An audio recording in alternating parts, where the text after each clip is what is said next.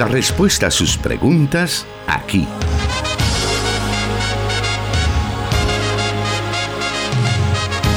En Solución Bíblica. Comenzamos.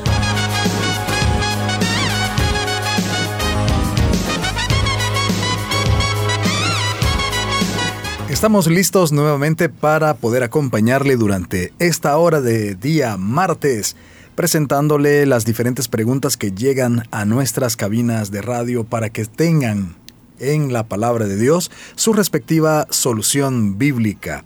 El encargado de responder a cada una de esas preguntas semana a semana es nuestro hermano el pastor Jonathan Medrano. Ya está con nosotros y le damos la bienvenida, pastor. Muchas gracias, hermano Miguel, y un saludo para todos nuestros oyentes que en diferentes partes del territorio nacional ya están pendientes de la señal que se transmite desde la cabina de Plenitud Radio, eh, siempre pues en el marco de este programa Solución Bíblica. Agradecemos a cada uno de nuestros oyentes que nos honran con su sintonía y también a aquellos que nos permiten poderles servir al tratar la manera de responder a sus inquietudes cuando se encuentran frente a las escrituras o ante alguna situación espiritual o familiar que estén atravesando y qué bueno que busquemos esa iluminación en la palabra de Dios. Este programa lo transmitimos semana a semana los días martes y viernes a las 5 de la tarde a través de las emisoras que conforman Corporación Cristiana de Radio y Televisión 98.1 FM Plenitud Radio para Santa Ana y Sonsonate, desde donde estamos transmitiendo, enlazados con 100.5 FM Restauración para todo El Salvador, también 540 AM la Estación de la Palabra, 1450 AM en la ciudad de San Miguel para el oriente del país. Y saludamos también a nuestros hermanos en el occidente de Guatemala en la emisora Cielo FM 89.1, desde donde también recibimos semana a semana reportes de lo importante que se ha convertido este programa para muchos de nuestros hermanos en Cristo en ese país y por supuesto tenemos que mencionar la transmisión que hacemos a través de Facebook Live, que por ese medio podemos llegar a diferentes partes del mundo, desde donde también recibimos reportes. Le damos la bienvenida entonces a este programa, esperando que nuestro Dios pueda llenar su vida de esperanza, llenar su vida también de esas respuestas que podemos tener de parte de nuestro Dios. Comenzamos entonces con la pregunta que nos dice así, y bueno, la pregunta es muy directa, pastor, y dice así. La iglesia Elim es la única iglesia verdadera. Bueno, eh, cualquier denominación o iglesia que se atribuya como la única poseedora de la verdad eh, incurriría en un sentido sectario. Eh, la iglesia Elim como parte del cuerpo de Cristo enseña la verdad de Dios, pero no posee toda la verdad de Dios. Eh, en realidad, por eso es que el cuerpo de Cristo se define a sí mismo como una realidad orgánica, dinámica, en crecimiento, donde los unos a los otros nos vamos complementando.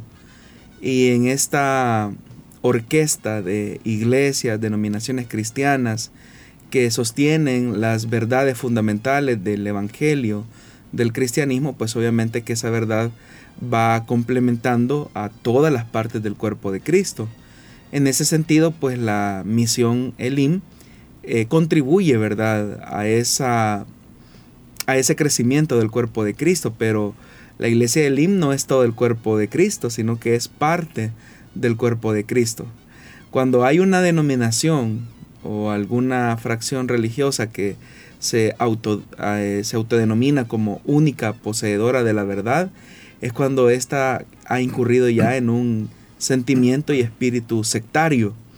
Y sectas eh, hay muchas, ¿verdad? Y una de las características de las sectas es que no solamente se atribuyen el hecho de ser poseedoras de la verdad, sino que también rechazan a cualquiera que em, tenga un punto de vista diferente a ellos eh, y no solamente eso, que al ser poseedores únicos de la verdad, se atribuyen como los únicos intérpretes de la escritura y por lo tanto los únicos que saben el modelo correcto, vamos a decirlo de alguna manera, de poder recibir la salvación o de poder llegar a ser salvos.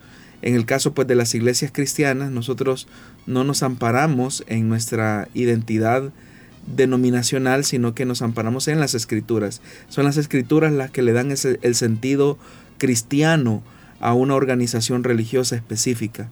Entonces, Iglesia Elim no es todo el cuerpo de Cristo. Iglesia Elim es parte del cuerpo de Cristo y por lo tanto tampoco podemos decir que somos los únicos poseedores de la verdad, sino que somos parte de esa verdad que se expresa de manera dinámica en ese cuerpo que va creciendo día con día, que es la iglesia del Señor. También respecto a esto, podemos también eh, cuestionarnos y disipar también esa pregunta de que si bien debemos reconocer la verdad de Dios en otras congregaciones, ¿por qué es importante tener definida una iglesia local y cuáles deberían de ser los criterios para congregarnos en una? Bueno, eso es cierto, hermano. O sea, todos como cristianos necesitamos tener una, una supervisión, una cobertura, una identificación con una denominación o una iglesia local en la que uno pueda no solamente crecer en la fe, desarrollarse espiritualmente, sino que también donde pueda poner al servicio de los demás los talentos, las capacidades, las virtudes o los dones espirituales que hayan sido entregados por parte de Dios. Entonces, si bien es cierto, eh, el cuerpo de Cristo está eh, integrado por diferentes iglesias, congregaciones en diferentes partes del mundo, y lo que los une es el amor filial, la verdad de Dios, las escrituras. Es importante que para que ese crecimiento sea robusto y la madurez se vaya produciendo en la vida de cada creyente, eh, todos los cristianos de estar bajo la tutela eh, de una iglesia o, de un pastor, de un ministro del Evangelio. Esto no solamente garantiza el crecimiento eh, espiritual de cada cristiano, sino que también, como ya lo dije, cada uno pone a disposición los talentos, las capacidades, los dones que Dios le ha entregado. Ahora, ¿cuáles deben de ser los criterios al momento de elegir una congregación? Yo creo que esa es una decisión muy importante. Creo que son de las decisiones más importantes que se toman en la vida, en la vida cristiana. Uno no puede elegir una congregación por el simple hecho de que esta me queda más cerca o porque esta iglesia eh, tiene estas comodidades en su infraestructura o yo voy a esta iglesia porque aquí me tratan bien, en cambio en la, en la anterior iglesia yo tenía muchos problemas, o yo escojo esta congregación porque eh, se identifica con mi condición social, porque lamentablemente pues algunos por esos criterios eh, es que deciden escoger una congregación. Pero esos no deben de ser los criterios que se deben de tomar para una decisión tan importante como la selección de una congregación. Los criterios o las motivaciones que se deben de tomar en cuenta tienen que ver con el tema de la centralidad del Evangelio, la centralidad de las escrituras, y en eso tenemos que ser bastante cuidadosos, porque hay congregaciones o hay comunidades religiosas donde de excusa tienen eh, la palabra de Dios, ¿verdad? O sea, no hay un, un, sincero eh, desarrollo eh, de profundidad teológica, escritural, más que todo parecieran ser pequeños círculos em, donde hay como una motivación, ¿verdad? Hay un, reflexiones de superación, eh, hay, otras con, hay otros grupos, ¿verdad? Donde lo que se enseña son tradiciones de hombres y no el mensaje de Dios. Entonces, en ese sentido, eh, nosotros debemos de ser muy cuidadosos. Tenemos que ser como los cristianos de Berea, que examinaban todo lo que los predicadores enseñan. Hoy en nuestro país es bien fácil eh, encontrar iglesias en cualquier parte. a veces las distancias que existen una de otra pueden ser de unos cuantos metros. Incluso yo recuerdo una iglesia en San Salvador que era un edificio de tres pisos y en el segundo piso había una iglesia y en el tercer piso había otra iglesia, ¿verdad? Entonces estaban una encima de otras. Entonces, uno puede decir, bueno, el país está muy bendecido por el, el Evangelio, ¿verdad? Cómo se ha expandido. Pero cuando uno se acerca y bastaría quizás solamente con, con escuchar por algunos minutos y saber qué es lo que se predica o qué es lo que se enseña en esos lugares, uno nota que o, es un extremo, ¿verdad? Donde hay como una especie de charla motivacional, donde hay como una especie de coaching quizás, eh, en el mejor de los casos, o donde hay pues enseñanzas religiosas, legalistas, eh, tradiciones de hombres, pero no, no hay una profundidad, un, estudio serio de la palabra de Dios. Entonces, eh, los criterios, como repito, deben de partir de eso, la profundidad que se tiene, el acercamiento que se tiene en, en la palabra de Dios y cómo esa palabra nos desafía a nosotros para que crezcamos, porque la meta de todo cristiano, de todo discípulo, eh, de Jesús es llegarse a parecer a Jesús. Pero vamos a crecer por la palabra, como Jesús lo dijo en el Evangelio de Juan, y vamos a crecer por la acción del Espíritu Santo. Si esos dos elementos no se combinan eh, en un lugar donde se llama iglesia, entonces tu crecimiento va a ser un crecimiento limitado y por lo tanto no vas a poder expresar con, con efectividad el fruto del Espíritu, que son como las eh, señales visibles de la morada del Espíritu Santo en el creyente. Entonces, como repito, estos deben de ser los criterios. Por otra parte, esta congregación que tú escojas, eh, que tú selecciones, en primer lugar, por el criterio de la centralidad de la palabra, también eh, debe de ser una congregación que estimule tu crecimiento en el servicio a Dios, donde tú puedas ejercer el sacerdocio universal de los creyentes. Es decir, que tu servicio, tu involucramiento debe de hacer que cada uno de los talentos que Dios te ha dado puedan estar al servicio de los demás y del Señor. De esa forma hemos iniciado con el programa Solución Bíblica. Le invitamos a quedarse con nosotros en este programa. Tenemos varias preguntas para este día de las cuales podremos aprender muchísimo. Volvemos en breve.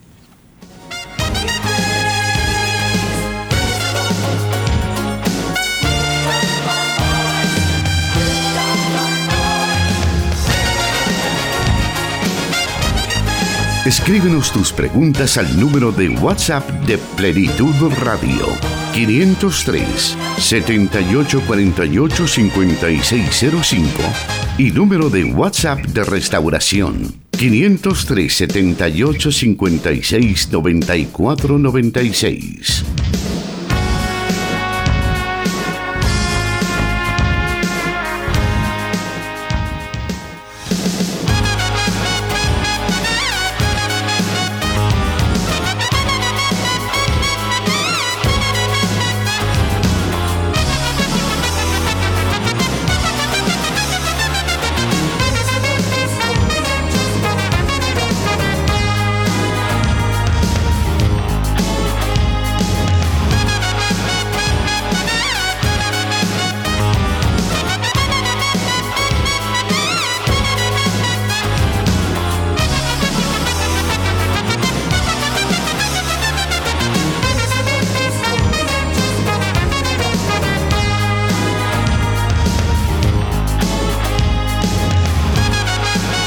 Todas las preguntas que recibimos semana a semana son llevadas a una lista y de ellas se las extraemos para que el pastor Jonathan pueda darles respuesta, como las que tenemos para esta tarde. La segunda pregunta para hoy nos dice así, cuando Jesús dijo que ni él sabía cuándo era la venida del Hijo del Hombre, ¿él se convierte en ignorante? No, eso eh, es no entender el tema de la naturaleza de Jesucristo. Desde el momento en el que hablamos acerca del Señor y nos referimos a Él como Jesucristo, estamos reconociendo dos aspectos que convergen en la persona del Señor. Por un lado, su naturaleza eh, divina, cuando nos referimos a Él como Cristo, eh, hay que reconocer que este es un título que expresa la divinidad, el poder, el señorío. Y cuando hablamos de Jesús estamos hablando del aspecto humano. Entonces, por eso es que esta realidad, eh, sea, los teólogos la han llamado como la unión hipostática.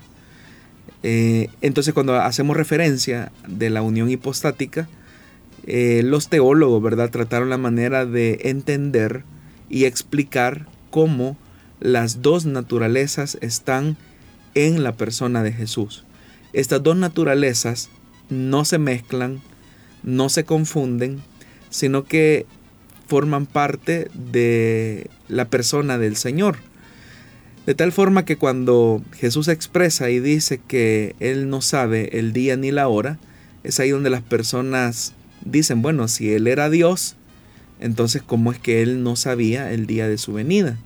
Lo que sucede es que cuando Jesús está en ese momento eh, hablando de esa forma, lo está haciendo desde su aspecto humano. Y por lo tanto, eh, una de las cosas que los seres humanos tenemos es que los seres humanos pues no lo sabemos todo. Entonces obviamente que en ese momento el Señor está hablando desde su naturaleza humana y por lo tanto pues él no conocía ni el día ni la hora, sino que como él mismo lo dice, sino mi Padre que está en los cielos.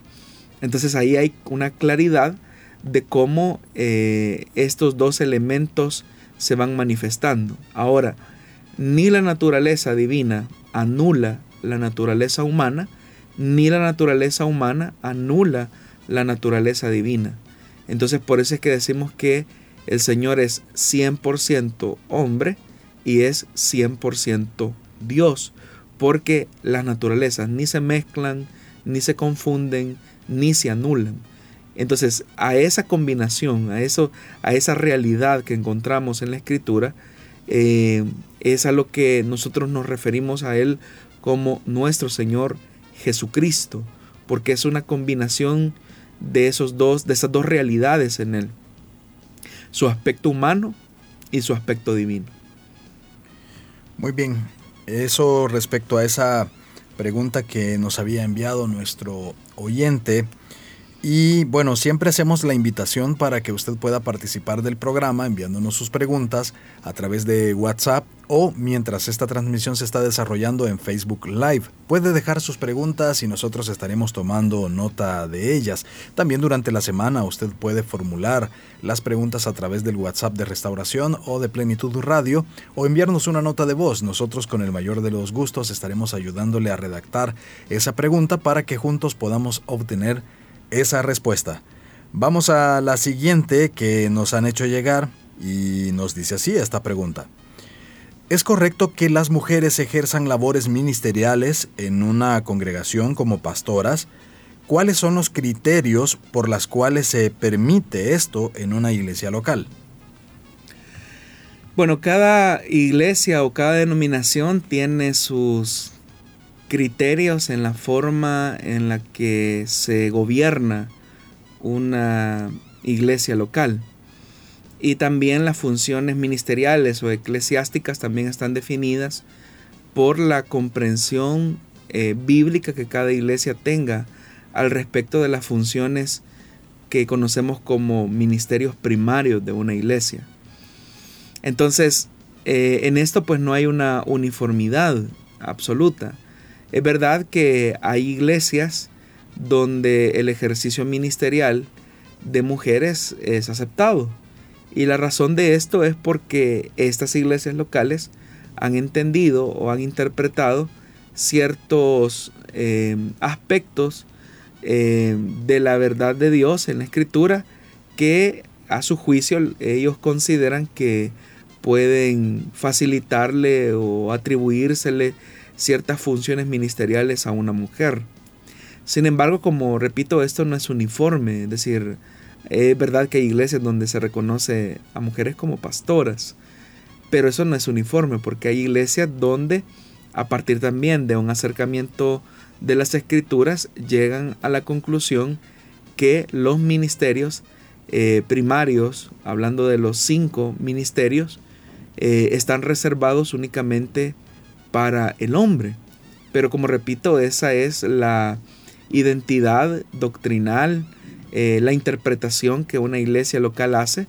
Y cuando uno eh, está en una congregación local, pues uno también acepta y reconoce que esa forma de entender el gobierno de una iglesia local, pues es la que uno va a asumir y va a reconocer como tal. Ahora habría que preguntarles a estas iglesias donde se permite el ejercicio ministerial en estos cinco, cinco aspectos eclesiales fundamentales que señala la carta de los Efesios, como lo son el apóstol, el evangelista, el pastor, el maestro, el profeta, eh, cómo ellos interpretan, cómo ellos aplican estos ministerios a la, al rol que una mujer pueda desempeñar. Uno no puede negar la realidad, hermano Miguel, que por ejemplo en el grupo de Jesús existieran discípulas del Señor, porque uno solamente habla de los doce discípulos, pero también tenemos que mencionar, como lo dan testimonio los evangelios, que hubo discípulas de Jesús. Uno tampoco no puede negar, no puede ocultar el hecho eh, del ministerio que desempeñaban, que desempeñaban eh, Priscila y Aquila, que se menciona en el libro de los Hechos de los Apóstoles.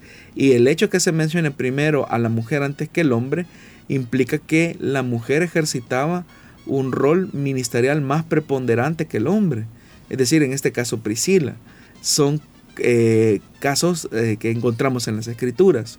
Uno también no puede negar el hecho de que, por ejemplo, en los saludos que el apóstol Pablo hace en la epístola a los romanos, eh, de, en el capítulo 16, pues uno encuentra mención de algunas mujeres que desempeñaban roles fundamentales dentro de esa congregación. Entonces, eh, por todos estos elementos, uno pues eh, puede llegar medianamente a entender qué son los criterios que algunas de estas congregaciones entienden como evidencia de que una mujer puede ejercer algún tipo de rol ministerial. Pero en todos estos casos que he mencionado no hay una exactitud específica en cuanto a que uno de los cinco ministerios haya sido desempeñado por una mujer. No encontramos esa especificidad. Más bien eh, encontramos lo opuesto.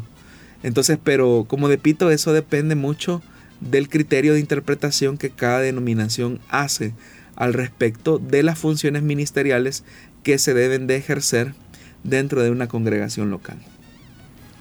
Vamos a aprovechar también la coyuntura de esta pregunta que nos hace nuestro oyente para también eh, incorporar otra de las que hemos recibido.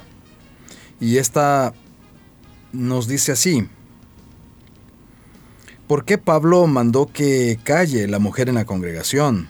Primera Corintios 14, 34, 35 Primera de Corintios capítulo 14 versículos 34 y 35 cuando dijo, Como es costumbre en las congregaciones de los creyentes, guarden las mujeres silencio en la iglesia, pues no les está permitido hablar, que estén sumisas como lo establece la ley. Si quieren saber algo, que se lo pregunten en casa a sus esposos, porque no está bien visto que una mujer hable en la iglesia.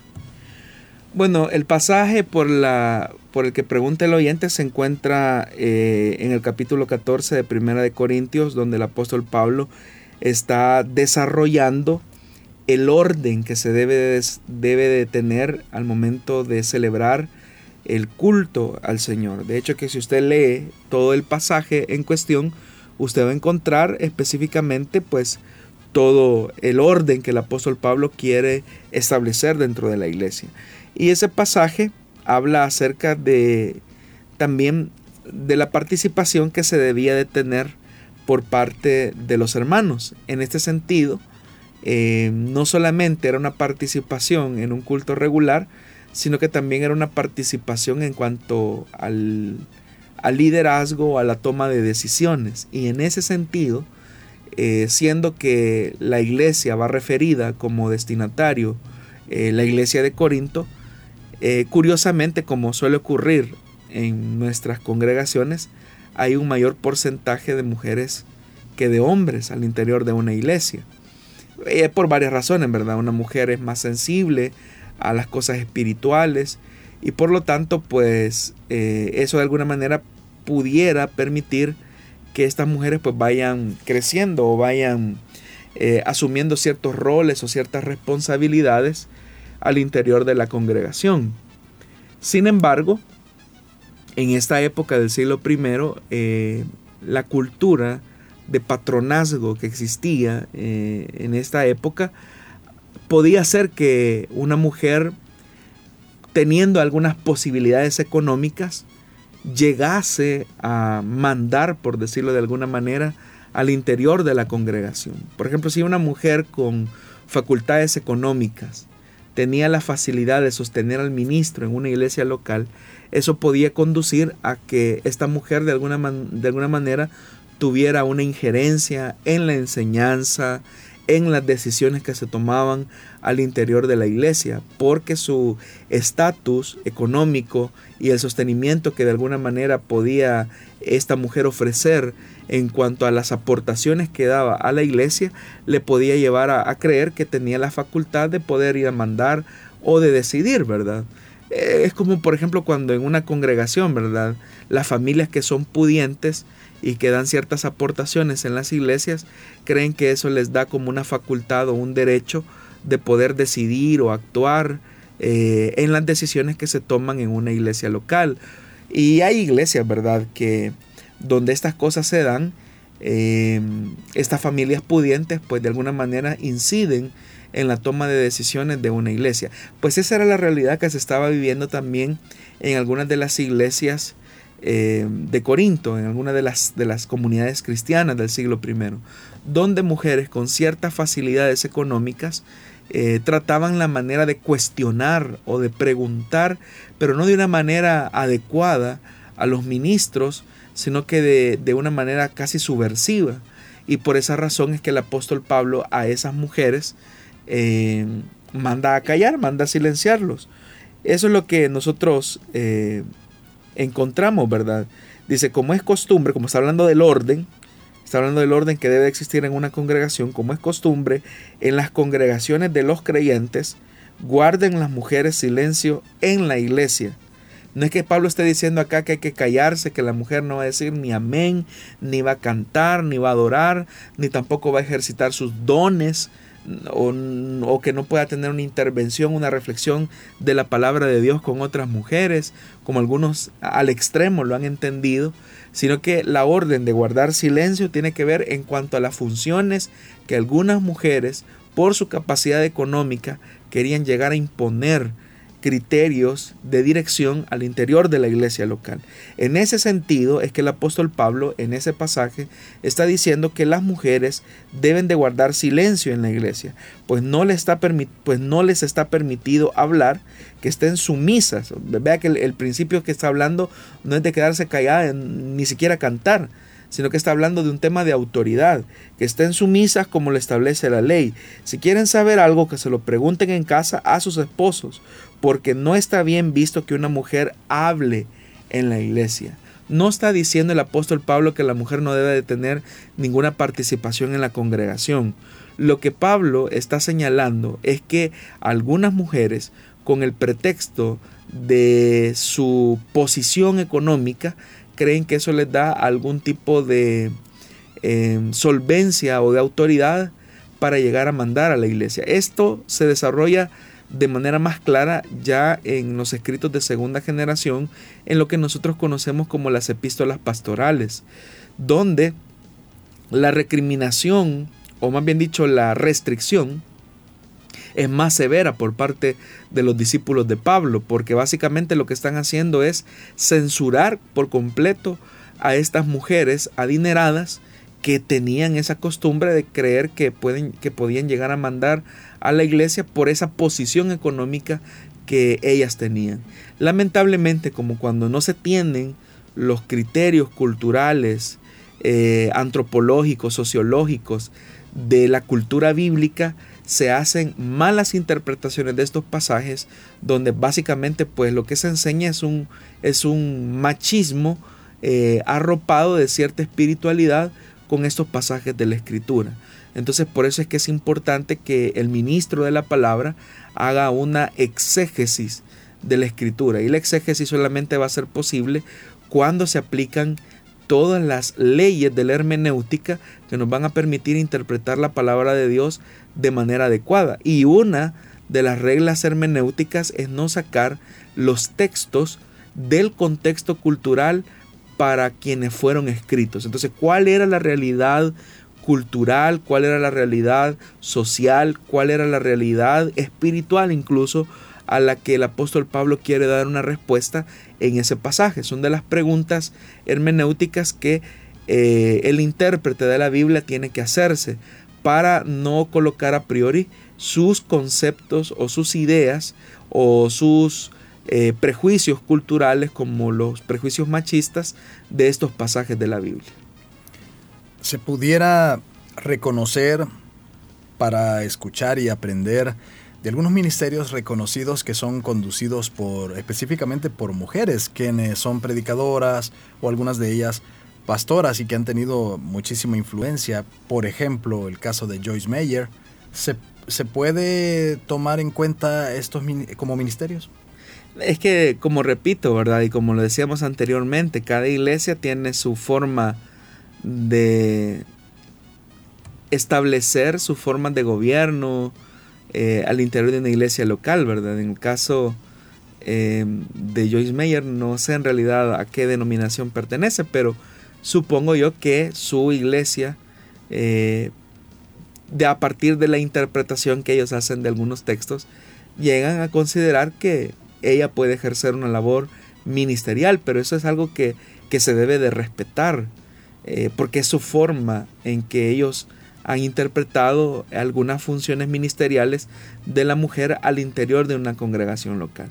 Pero también otra iglesia que delimita los ministerios al ejercicio eh, de los hombres, pues también debe ser respetado, pues es su forma en que ellos han interpretado la palabra de Dios. Muy bien, vamos a irnos a otra pausa en estos momentos y cuando volvamos vamos a revisar algunos de los mensajes, comentarios que nos han enviado a través de las redes sociales.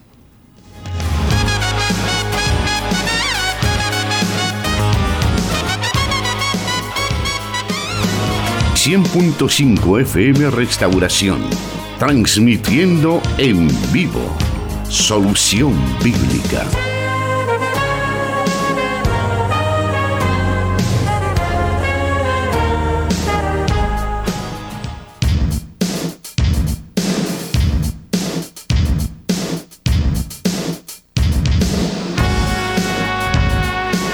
También nos están eh, enviando una pregunta por acá que dice, Dios les bendiga hermano, ¿qué piensa usted que el rapto se dará en este mes de septiembre como algunos pastores afirman? Y se lo paso ahorita porque si no se nos va a pasar septiembre y después, si fuese el rapto, no la podremos responder. o sea, qué atrevimiento, ¿verdad? Si, si ni el Hijo del Hombre sabe el día ni la hora, no sé de dónde estos pastores alucinados eh, sacan ese tipo de ideas. Ahí es donde uno tiene que tener mucho cuidado a quién le presta los oídos, porque imagínese ese, ese tipo de, de ideas, de, de, dónde sacan eso. Como cristianos evangélicos que estamos basados en la palabra de Dios 100%, ¿qué debemos hacer cuando llegan este tipo de ofrecimientos que a veces hasta pueden parecer reales? No es primera vez que ocurre, hermano. En realidad han habido otros grupos sectarios que también han manifestado eh, disparates de ese tipo, ¿verdad? Entonces, cuando uno tiene una identidad bíblica eh, definida, pues uno lo que debe hacer es ignorar y también enseñar la verdad bíblica. Y la verdad de Dios es esta, que nadie sabe el día ni la hora cuando el Hijo del Hombre vendrá por su iglesia.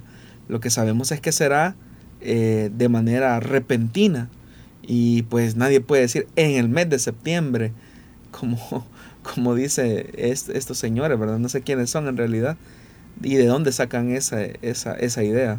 De su invento, ¿verdad? Algún sueño que tuvieron, alguna cena que les hizo daño en la noche y ahí sacaron ellos la, el cálculo quizá. Definitivamente. Entonces el llamado es a no dejarnos engañar por eh, estas charlatanerías de las personas y que podamos, como dice el pastor, fundamentarnos bien en la palabra de Dios y para eso es este programa, para que juntos podamos aprender lo que realmente la Biblia dice respecto a diferentes circunstancias. Esos son los mensajes que hemos recibido hasta el momento.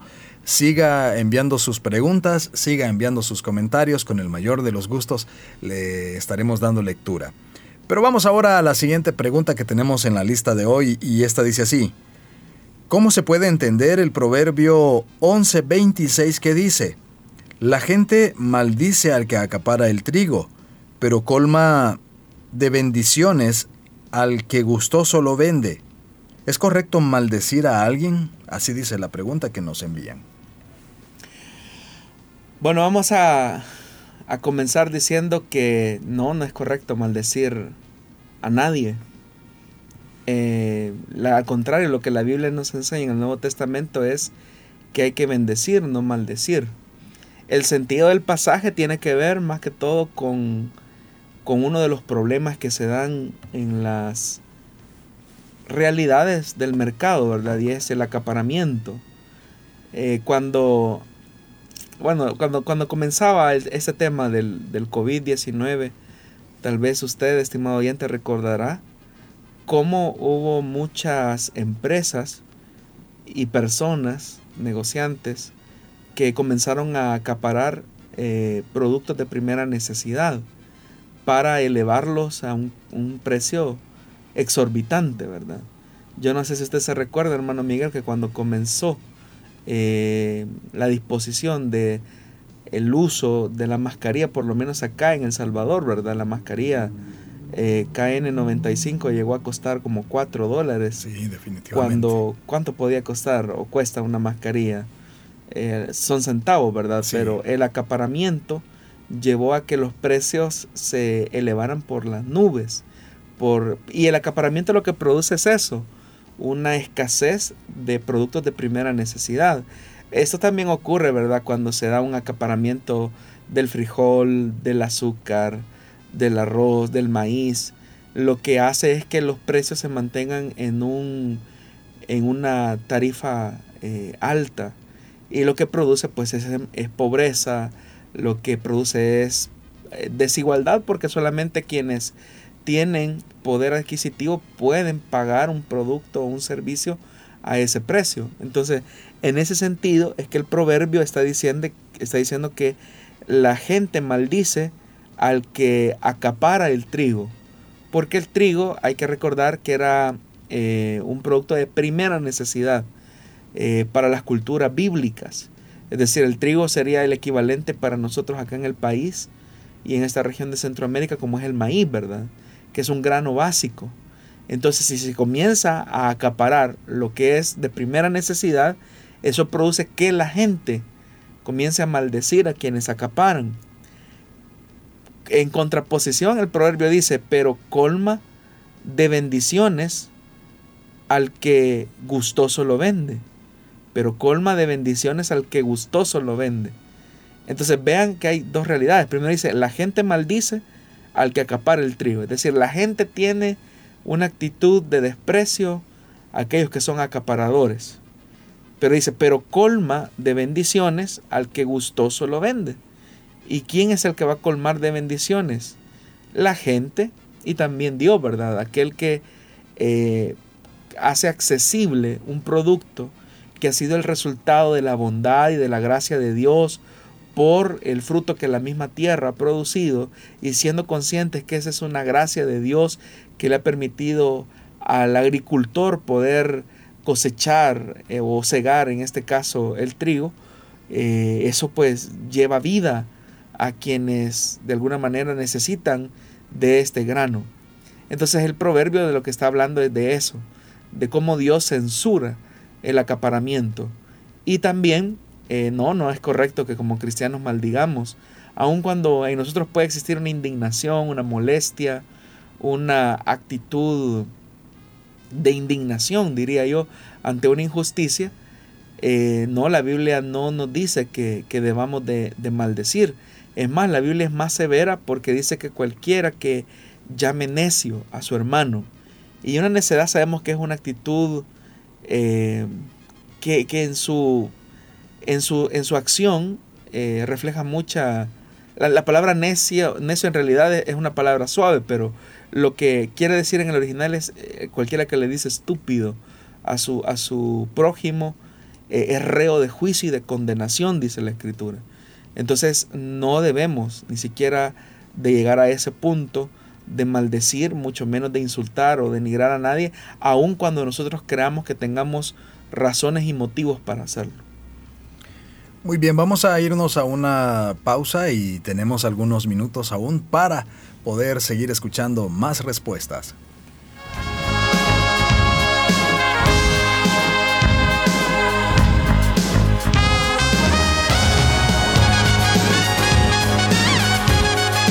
Solución Bíblica. Puede escucharlo en SoundCloud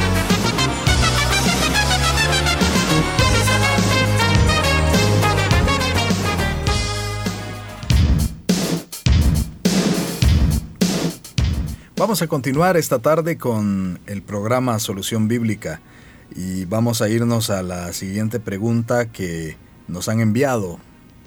Y dice así, un pastor evangélico ha dicho que David anduvo conforme al corazón de Jehová, porque los pecados del rey David fueron horizontales. David nunca deshonró a ninguna autoridad puesta por Jehová de los ejércitos, pudiendo haber matado a Saúl cuando fue ungido rey por Dios Todopoderoso. ¿Es esto cierto? Buen día para todos, nos dice el oyente. Bueno, nuevamente, ¿verdad? Nos encontramos con otra mala interpretación de la escritura. Eh, cuando la escritura habla de que David es conforme a su corazón, que, David es conforme al corazón de Dios, lo hace en relación a la sensibilidad que David tenía para reconocer sus pecados. Eh, David era una persona que en diferentes momentos de su vida tuvo esa sensibilidad para reconocer sus faltas delante de Dios, aún en algunos momentos en los que fue confrontado de manera pública y bastante penosa, pues David reconoció su, su pecado. Entonces, en ese sentido, David es conforme al corazón de Dios. Y no hay, o sea, y, en ese aspecto, pues, la sensibilidad de David queda demostrada con el respeto que él le tiene a la, al preservarle la vida a Saúl en condiciones o circunstancias donde él tenía la facilidad de poder vengarse o tomar la justicia por su propia mano. Vemos que David tiene una actitud muy respetuosa hacia la vida del rey. Incluso él llega al punto de decir que él no se atrevería a tocar al ungido del Señor. David tenía una conciencia clara de lo que Saúl representaba y por eso es que esa sensibilidad lo llevó en diferentes momentos de su vida a tener una ética, una moralidad bastante alta, a pesar de la presión que en diferentes momentos sus allegados le ejercían para que David pues cometiera un, un magnicidio.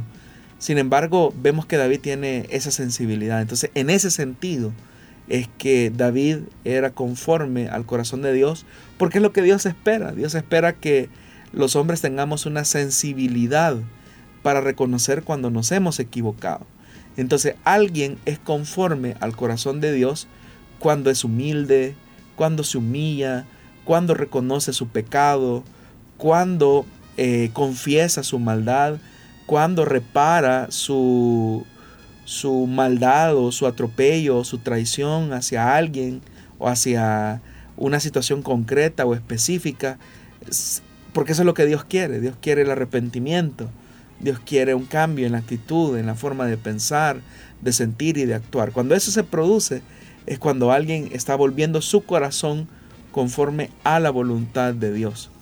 En cuanto al tema del pecado, todo pecado que cometamos nosotros hacia nuestro prójimo es pecado que cometemos hacia Dios, porque ese ser humano ha sido creado a imagen y semejanza de Dios.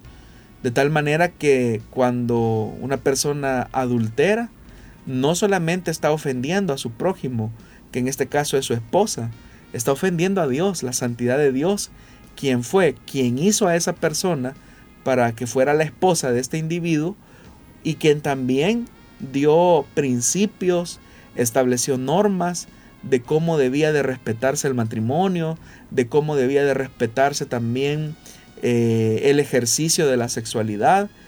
Entonces no, no hay tal cosa de que el pecado que yo, horizontal, ¿verdad? Que yo pueda cometer hacia mi prójimo, eh, digamos, sea un pecado secundario. Todo pecado, toda ofensa que cometamos hacia un ser humano es una ofensa que hacemos hacia Dios. Por eso es que dentro de las peticiones del Padre nuestro, una de las cosas que aparece es perdona nuestras ofensas, así como también nosotros perdonamos a quienes nos ofenden. Esa, esa relación tan estrecha que Dios establece, que la comunión y la reconciliación con los hombres es un punto de partida que también permite mi reconciliación con Dios, es un aspecto fundamental de cómo vemos nosotros también el pecado y el agravio que podamos cometer hacia una persona. Muy bien, vamos a avanzar y vamos a aprovechar esta recta final del programa para incluir otra pregunta y esta dice así, ¿qué ocurre cuando un cristiano muere? Bueno, cuando un cristiano muere se produce una separación, ¿verdad? De la parte espiritual de la material. El cuerpo va al sepulcro y por lo tanto eh, va a entrar, va a dormir, ¿verdad? A la espera de la resurrección de los muertos. En tanto que el espíritu vuelve a Dios y eh, el alma pasa a la presencia de Dios, ¿verdad? Es decir, eh, estamos conscientes de, esa, de esa separación que ha existido a la espera de la resurrección de los muertos. Entonces, cuando, una, cuando un cristiano muere, eh, pasa a la presencia del Señor. Eso precisamente es lo que el apóstol Pablo describe tan em, correctamente, ¿verdad? Cuando él dice que a veces él, está en esa disyuntiva, ¿verdad? Que no sabe si eh, estar ausente del Señor y presente con la iglesia, ¿verdad? O estar ausente en la iglesia, pero estar presente con el Señor. Pero esa realidad que el apóstol Pablo está describiendo es que hay una plena conciencia de que cuando un cristiano muere, eh, inmediatamente pasa a encontrarse con el Señor en su presencia. También tenemos otra pregunta por acá que nos han enviado y nos dice así, ¿cuáles son las funciones de los querubines, arcángeles y ángeles? En realidad eh, la Biblia da algunos pequeños indicios, ¿verdad?, de lo que hacen cada uno de estos seres angelicales. Por norma general, como lo dice la carta a los hebreos, eh, los ángeles son servidores de Dios, ¿verdad? Que han sido puestos también al servicio de los creyentes para cumplir tareas específicas, funciones específicas que han de contribuir al crecimiento de aquellos que van a heredar la vida eterna. Sabemos que los querubines eh, son los que están más cerca del trono de Dios. Eh, son cuatro específicamente los que se mencionan por ejemplo, en pasajes como el libro de Apocalipsis, son los que están más cerca del trono de Dios. Y en algunas ocasiones Dios les faculta a ellos para comisionar eh, decretos de juicio, como también lo vemos en el libro de Apocalipsis. Entonces podríamos decir que los querubines eh, son los que están más cerca del trono de Dios y que también tienen como función eh, hacer prevalecer la justicia y la santidad del Dios de quien están cerca. En, el caso de los arcángeles o el arcángel, pues se menciona por ejemplo el arcángel Miguel, ¿verdad? Que es el general de eh, el ejército celestial. Y él, digamos, de alguna manera ejecuta las órdenes o disposiciones que emanan del trono, ¿verdad? Entonces, el arcángel tiene esa función, pero abajo del arcángel, eh, perdón, eh, abajo del arcángel están los, los ángeles, eh, que son seres espirituales que también cumplen una función específica en un momento determinado. Aprovecho para decir que esta realidad angelical es de alguna manera bastante interesante porque expresa cómo Dios, aún a los seres que uno podría admirar como seres especiales, sobrenaturales, estos seres tan especiales, llenos de sabiduría, hermosura y poder, están al servicio de la iglesia. Están al servicio para aquellos que van a heredar la vida eterna. Entonces eso nos coloca a nosotros como iglesia en una posición bastante privilegiada. Bueno, esas son las preguntas que teníamos para esta tarde de la lista que todas las semanas estamos llenando con sus preguntas porque cada semana estamos recibiendo en nuestras cabinas de radio esos mensajes que usted nos envía por los diferentes medios que están a su disposición. El WhatsApp a lo mejor será uno de los más sencillos para que usted pueda comunicarse con nosotros y enviarnos sus preguntas. De hecho, esta tarde hemos recibido varias de ellas. En un futuro programa, no muy lejano, usted podrá escuchar esas respuestas. También puede hacerlo a través de nuestra página en Facebook Solución Bíblica. Búsquenos, envíenos un mensaje en privado o en una publicación. Usted puede también colocar sus preguntas para que nosotros tomemos notas de ellas. También puede escuchar el programa en las plataformas de SoundCloud y Spotify. El programa que hoy estamos finalizando estará disponible en un par de días, pero en esas plataformas tenemos todos los programas que se han transmitido hasta la fecha. Ya son varios en los cuales usted podrá encontrar muchas, muchas respuestas a las preguntas que semana a semana nuestros oyentes nos brindan. Entonces no nos resta más que darle las gracias primero al pastor Jonathan por haber estado con nosotros esta tarde respondiendo a las preguntas que teníamos para hoy. Gracias a usted, hermano Miguel, y gracias a los oyentes que nos conceden siempre el privilegio de poderles acompañar en cualquier parte eh, del país, ¿verdad? Donde se encuentren a estas horas. Y si el Señor lo permite, nos volvemos a encontrar en una nueva emisión del programa Solución Bíblica será el próximo viernes, si Dios así lo permite, a partir de las 5 de la tarde. Y bueno, la repetición también en, los diferentes, en las diferentes radios, Solución Bíblica. Muchísimas bendiciones.